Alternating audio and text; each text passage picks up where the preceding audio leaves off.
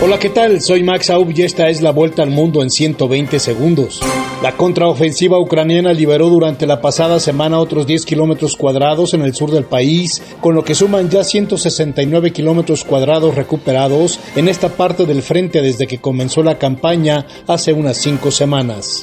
Los líderes de los 31 países miembros de la OTAN abrirán mañana su cumbre en Vilna, la capital de Lituania, con el objetivo de completar pronto el ingreso de Suecia y de dar a Ucrania perspectivas claras para una incorporación que no se prevé inmediata por estar el país en guerra.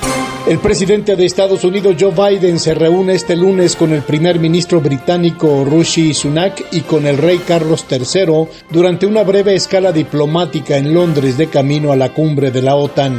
Un apuñalamiento dentro de un jardín infantil dejó seis muertos y un herido hoy lunes en una localidad del sur de China. Entre las siete víctimas hay un maestro, dos padres y tres alumnos. El atacante fue arrestado.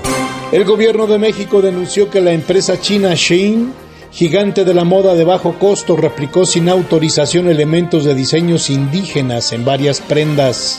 El presidente salvadoreño Nayib Bukele oficializó su candidatura para buscar la reelección en los comicios de 2024, pese a los señalamientos de inconstitucionalidad que él mismo sostuvo en el pasado.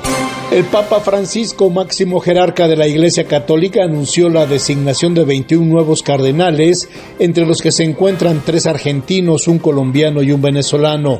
La red social Threads, lanzada por Meta para rivalizar con Twitter, ha superado los 100 millones de usuarios en menos de cinco días. Se trata del lanzamiento más exitoso en la historia de las aplicaciones tecnológicas. Esta fue la vuelta al mundo en 120 segundos.